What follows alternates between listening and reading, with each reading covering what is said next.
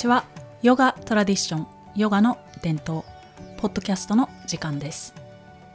このポッドキャストは私中口智子がさまざまな観点からヨガの伝統についてお話しする番組です。リラックスしてお楽しみください。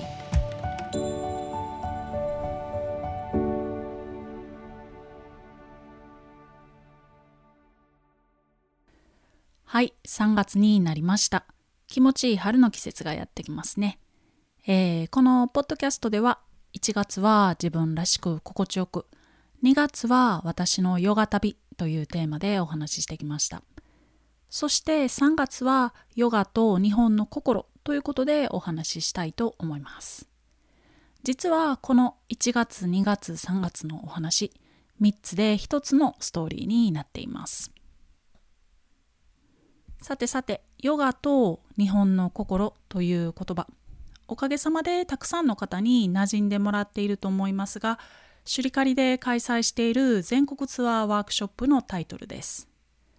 2019年の末からワークショップの構想がスタートして実現に向けて動き始めました。2020年の春に全国開催を予定していましたが感染症の影響を受けて春は縮小してオンライン開催となりました。その後も社会は不安定なままでしたが、2020年の秋に数カ所で開催、そして2021年の春に全国で開催しました。この2022年の春には7都府県11会場での開催を予定しています。私自身シュリカリのヨガを本当にたくさんの方に経験してもらいたいなと思っています。なぜかというと自分自身がこのヨガのおかげで心身ともに健康になってとても貴重な教えをもとに歩むべき道に立たせてもらえているからです。また全国のシュリカリの先生たちもこのヨガが大好きで自分自身を向上させて歩むべき道に立って前進されています。そこで全国の先生にもご協力いただきながらより多くの方にシュリカリを経験してもらおうと思ってスタートしました。ヨガを楽しむためにまたヨガの本質に触れるためにそして自分の人生を楽しむためには伝統的なヨガを日本の心を通して体験するということが一番の近道だなと思ってヨガと日本の心というテーマで開催することとなりました。全国ツアーの名前ですがヨガを学んで幸せに生きていくために大切なことであると思うのでこれはシュリカリのヨガのコンセプトそのものです。ではヨガと日本の心について深掘りしていきたいと思います。ホームページではシュリカリジャパンのコンセプトを3つの側面で書いています。一つは伝統的なヨガに身を委ねる。二つ目に知恵と実践は瞑想を導く。そして三つ目が日本の心を取り戻すです。この三つ目に書かれていることをここで読ませていただきますね。日本の心はなんだか懐かしくて美しくて自然なもの。昔から変わらない伝統を学ぶことによって私たちは日本の伝統的な精神性にも気づき一気にヨガが身近なものになります。昔から持っていた本物の身体感がふつふつと湧いてきます。私たちは自分の生まれ育った国の文化の深さを理解して初めてヨガの本質を体得できます。なぜならそこに私たちが馴染みやすい心があるから。日本に昔から伝わる空や無という概念。また伝統芸能や武道といった実践から学ぶことがたくさんあります。西洋思考はもう時代遅れ。西洋を真似することなく日本人として誇りを持ち、さらに日本人という枠を超えて人間として歩みたいですよね。と書かせていただいています。ヨガの学び、実はとても身近にあるんです。では、伝統的なヨガの練習って一体どんなものなんだろうということをお話ししながら日本の心を探ってみたいと思います。以前のポッドキャストでヨガの練習は自分に戻る時間であるとお話ししました。普段の生活では一つの作業から次の作業へ一つのアイデアから次のアイデアへと心も体も休むことなく動いています。こんな自分にミニホリデーとしてヨガの時間を作って自分をいたわり自分を見つめあるべき自分に戻っていくと。外側のことにハイジャックされていないとってもリラックスした状態の自分に戻ると。このように師匠バガバンは教えてくれています。何か基準を設定してある基準をクリアしたとしてもまた自分に新たな基準を課すことになってこれを繰り返しているとストレスが溜まって自分のやっていることに疑問が出てきたりします。私は一体どこまで何を追い続けていくのだろうかと。ブルース・リーが次のように話しています。デイリーインクリースではなくデイリーディクリースだと。訳すと毎日何かをインクリース増やしていくのではなく毎日何かをディクリース減らしていくことだと。自分ではないものを落としていく。自分にとって不必要なものを落としていって自分を洗練していくことだと。何かになるんではなくて自分になる。自分に戻る。自分らしく生きていくということかなと思います。ちなみにブルース・リーとヨガを結びつけてくれたのももちろん師匠バガバンです。本当このこういう練習ってとっても気持ちいいんですよね。何かを付け足していくのではなくて不必要なものを手放していくいらない考え方を手放したり余計な力を抜いたりと手放していくと何もなくなるのではなくもともと自分が持っている大切なものが鮮明になってくるような感じですかね。こう雲の上には太陽があるようにこう心が曇っていると自分のことも周りのことも太陽に照らされないから見えないし理解できないけど雲がなくなるとパッと晴れて光が当たるので見えるわかる感謝できるというような経験だと思います。伝統的なヨガの練習っていうのは何かを付け足したり理想を追い求めるものではなくて不必要なものを手放して自分を整理していきます。これは自分の内側に深く入っていくような自分の心に向き合っていくような経験です。自分の大切なところに戻って自分を蘇らせていくような経験です。ヨガがフィットネス化して武道がスポーツ化しているっていうのが現状のようですが師匠バカバンがヨガの基本武道の基本こういうところに戻って教えてくれるのは実はヨガと武道の練習方法は同じということです。ここで少し武道の話に移りたいと思います。剣道で日本一や世界一になられた方のお話です。優勝後のインタビューでまた明日から稽古を続けて精進しますと答えられて翌日には基本の素振りから始める。この言葉と行動に稽古とは何かを教えてもらったような気がしました。道着をつけてただ稽古する。まるで禅の士官多座のようです。武道を人生とされている皆さん、えー、私は今勝手なことを言ってると思いますがお許しください。師匠から学んだことをもとに少し喋らせていただきます。前のポッドキャストでも少しお話ししましたがインドで剣道のことを思い出したりして何十年も経ってから気づいたことが私の仲間がなぜあんなに強かったのか技術的なこともあるかもしれませんが彼女はリラックスして試合に臨んでいたからだと分かったんです。ヨガでリラックスすることでヨガのポーズがどんどんできるようになるのと同じだと分かりました。ヨガも剣道も体を使った実践だけれど根本は心だと。ヨガをしているのは体ではなく心だと分かりました。最近 YouTube で大学生や社会人の皆さんの剣道の試合を見たりしていると相手の焦りや不安が出てきたところをしないで切る。そして勝負が決まるというふうに感じました。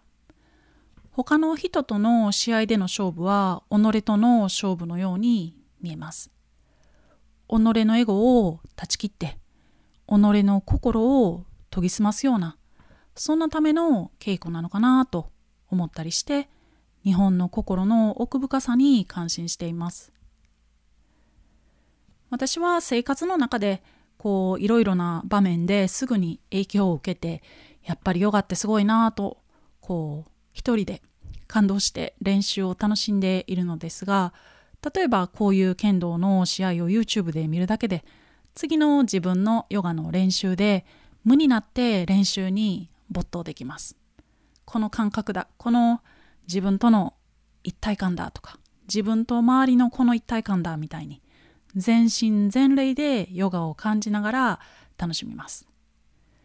でこうああこれが日本の素晴らしい瞑想文化なんだなとそしてこういう文化が世界中にあるんだなあったんだなと思ったりしてこの瞑想の文化が私たち人間を成長させてくれるんだなと思って。人生ってなんて素晴らしいんだろうとこう本当感動はやみません。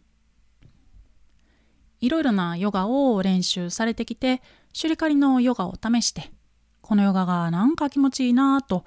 思われる理由の一つはここにあるんじゃないかなと思います。運動とは違う気持ちよさ。鏡を見て形を作るものとは違う気持ちよさ。心に響くんだと思います。こういうふうに練習を続けていると自分の体をコントロールしようとしたり自分の最大の敵である脂肪をどうにかしようとして戦うというそういうヨガのやり方から自分に神聖な気持ちで向き合うというヨガのやり方に変わっていくという感じでしょうか。そうすると日本人が持っていた身体感が戻ってきます。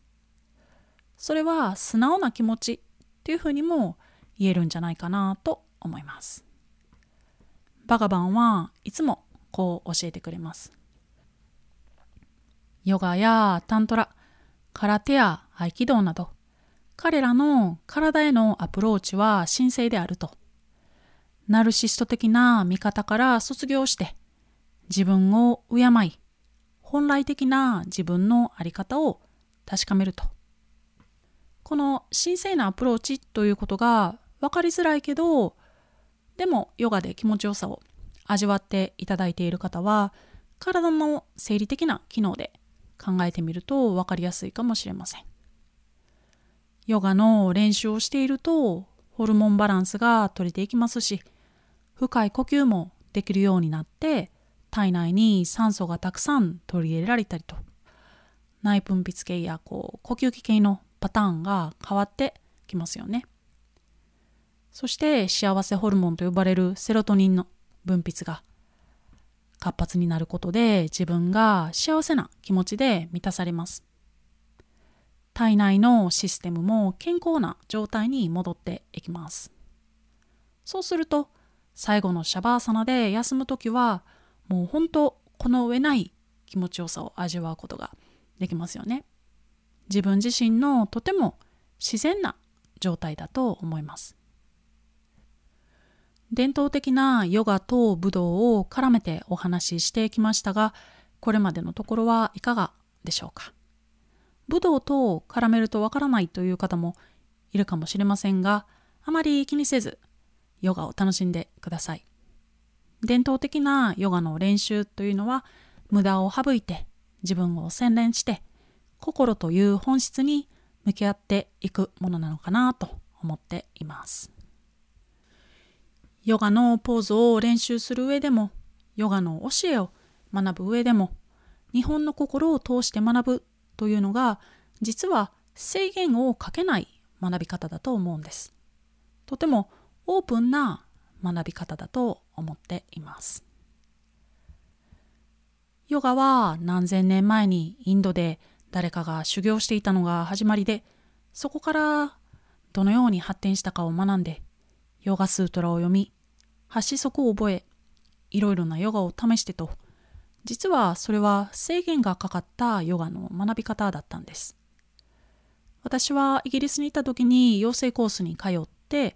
500時間取得していたので一応シュリカリ以外のヨガ経験もありますが私はこのように学んでヨガを知っていると思っていました。でもアシュラムに行ってアシュラムの先生たちと会話している時に君はヨガのことなんて何にも知らないよって言われたんですね500時間も勉強したのになぜ？っていう感じなんですがでもシュリカリのヨガがあまりにも気持ちいいので反抗心も起こらず練習を続けているとその意味がだんだんと分かってきました。私が通っていたスクールはイギリスで一番大きなヨガ協会でしたがそこでのヨガの学びには限界がありました。500時間学んだけれど私はヨガについて何にも知らなかったんです。制限をかけないヨガの学びは自分を源に連れて行ってくれます。原点に戻って教えてくれますそうすると学びがどんどん広がっていきます。その一つの側面として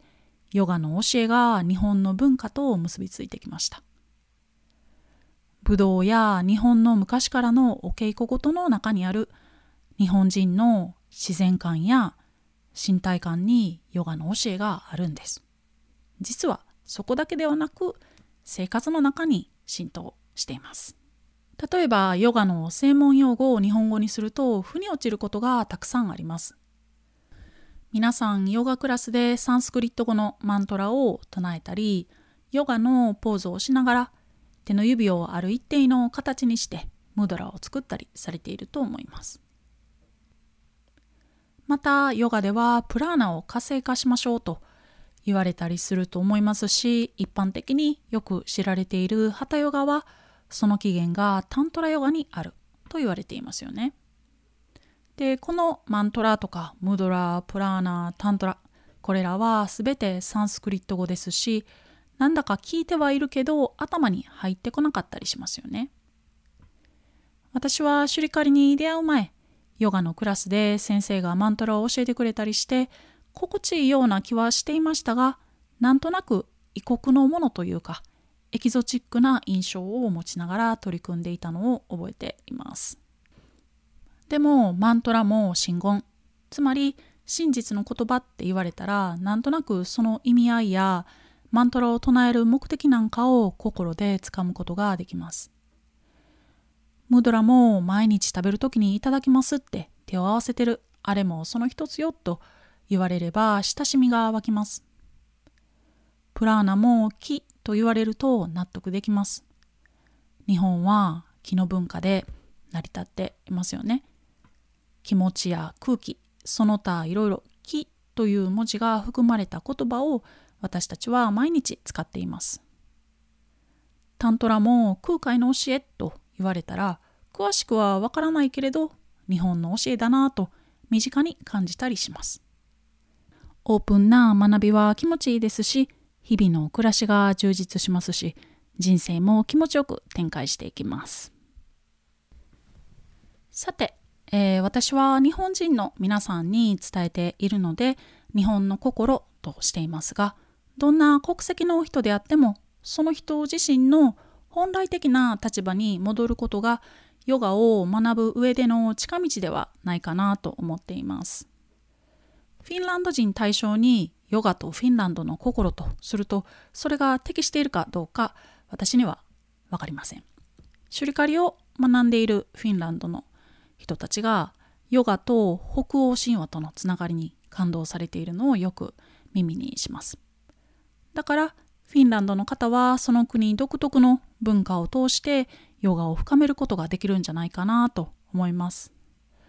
ポッドキャストでお伝えしたかどうか忘れましたがおかげさまで8話目になると喋ったことも忘れて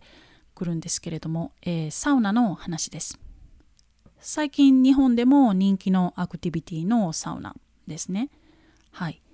フィンランドのサウナ文化とヨガやタントラとの共通点をバガバンがフィンランドの方にもお話しされたそうで、フィンランドの先生や生徒さんたちが自分たちの文化の中にもヨガがあるんだなと、自分たちの文化って豊かだなとすごく感動されたそうです。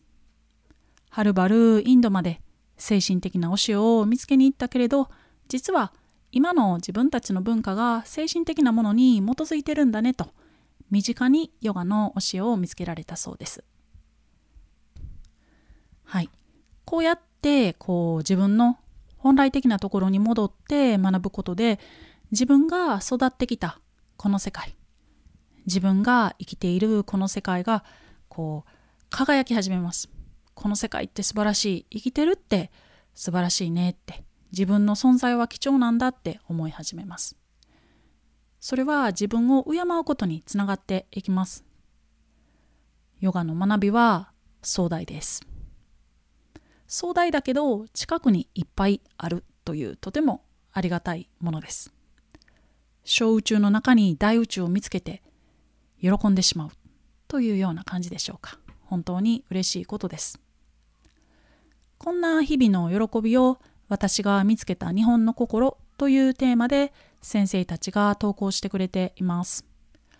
概要欄にこの投稿を見ていただけるページのリンクをつけていますので、ぜひご覧ください。ところで皆さん、日本人は他の国の人に比べて、あれも劣っている、これも劣っているって思っていたりしませんか？私は最近のテレビのニュースや新聞でも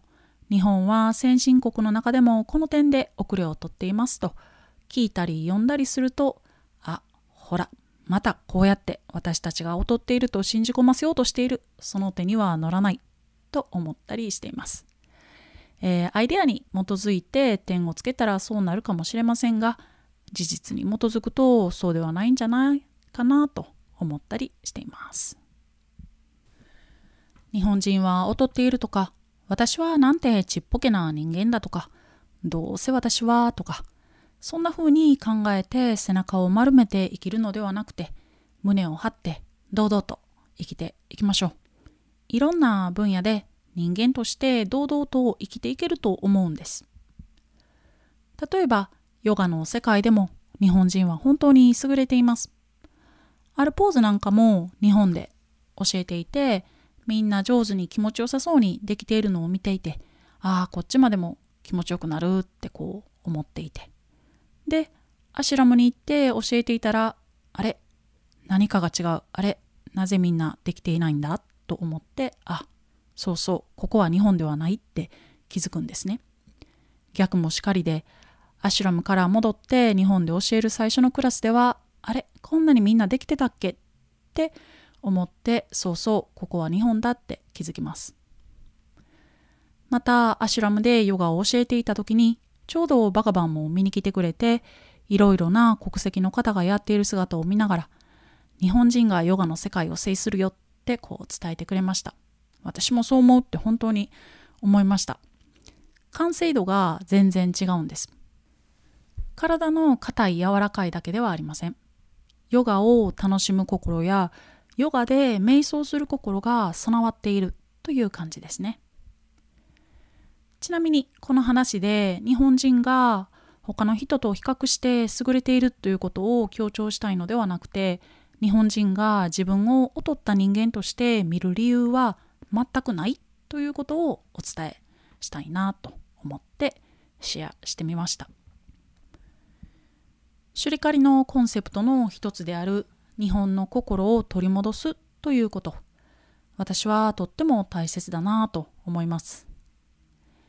メディアからはある一定の基準に沿った体型を目指すようにという情報が流れてきたり西洋諸国の運動やフィットネス文化の情報が流れてきたり日本は遅れているという情報が流れてきたり何かと私たちの根源を見失いがちな情報が多いですでも根っこは大切です根がしっかり張っていると人生が安定しますだから私たちがもともと持っている大切な心を取り戻してみましょう。シュリカリの教え、あれもこれもお伝えしたいのですが、えー、そのうちの一つが日本の心を取り戻すということです。日本の心はヨガを楽しむ上で、人生を楽しむ上で、力強く私たちを支えてくれます。はい。では、ヨガと日本の心、全国ツアーは4月から6月まで開催いたします。今年は3時間のワークショップだけではなくて、朝から夕方までのデイリートリートもあります。同じ流派のヨガを学んだ者たちが、こういった形で全国規模でワークショップを開催しているところは、私は他に聞いたことはありません。こんなにもみんなが熱く共感できる教えって一体何なんだろう？なぜこんなにもみんながシュリカリを伝えたいと思うのか？これらの答えもワークショップで見つけていただけるかもしれません。是非あなた自身のヨガと日本の心をご体験ください。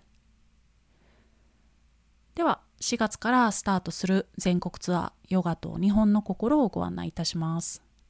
まずは4月9日の土曜日大阪府大阪市北区にある中央公会堂で三木真理子先生と吉沢孝子先生が午前と午後の2部制で開催されます。次に4月の17日の日曜日は和歌山県、和歌山県の第一会場目ですね。和歌山市の岡公園内にある武徳店で横山明乃先生が午後に開催されます。こちらの場所は今も各種武道の稽古に使われている道場です。次に4月23日の土曜日は東京都文京区にある陽源寺で石橋祐樹先生が朝から夕方までのデイリトリートを開催されます。そして5月ですね。5月1日の日曜は和歌山県の2会場目橋本市の旧葛城館で岡前めぐみ先生が開催されます。この葛城館普段は入れないところだそうですのでぜひぜひこの機会にいかがでしょうか。次に5月15日日曜日は京都府の下京区にある一年寺で横山明乃先生が開催されます。明乃先生2つ目の会場です。えー、5月22日の日曜日は広島県の廿日市市の宮島にある宮島まちづくり交流センターで坂本美代子先生が朝から夕方までのデイリートリートとして開催されます。はい。では、6月ですね。6月5日の日曜日は、和歌山県の3つ目の会場、和歌山市の板木曽神社で田中沢子先生が開催されます。6月11日土曜日は、大阪府の2会場目ですね、枚方市にある女将神社で三木真理子先生が開催されます。えー、真理子先生の2つ目の会場ですね。はい。えー、6月18日土曜日は愛知県名古屋市にある清浴寺で千葉律子先生が開催されます。6月25日の土曜日は和歌山県の4つ目の会場、えー、岩出市の一条閣で箕浦正美先生が開催されます。そして最後、6月26日は静岡県熱海市にある夫妻寺で芹沢あゆみ先生と天貝理恵先生が開催されます。こちらは朝から夕方までのデイリトリートです。以上の7都府県11会場で行います。えー、このワークショップの総合案内のリンクは概要欄につけていますので、ぜひご覧ください。はい。では、今回のポッドキャスト終わりに入っていきます。1月は自分らしく心地よく2月は私のヨガ旅。3月はヨガと日本の心いかがでしたでしょうか？この3つを通して皆さんが感じた根底にあるテーマをぜひ教えてくださいまた感想や今後のリクエストもお待ちしております。ではでは春を楽しみましょう。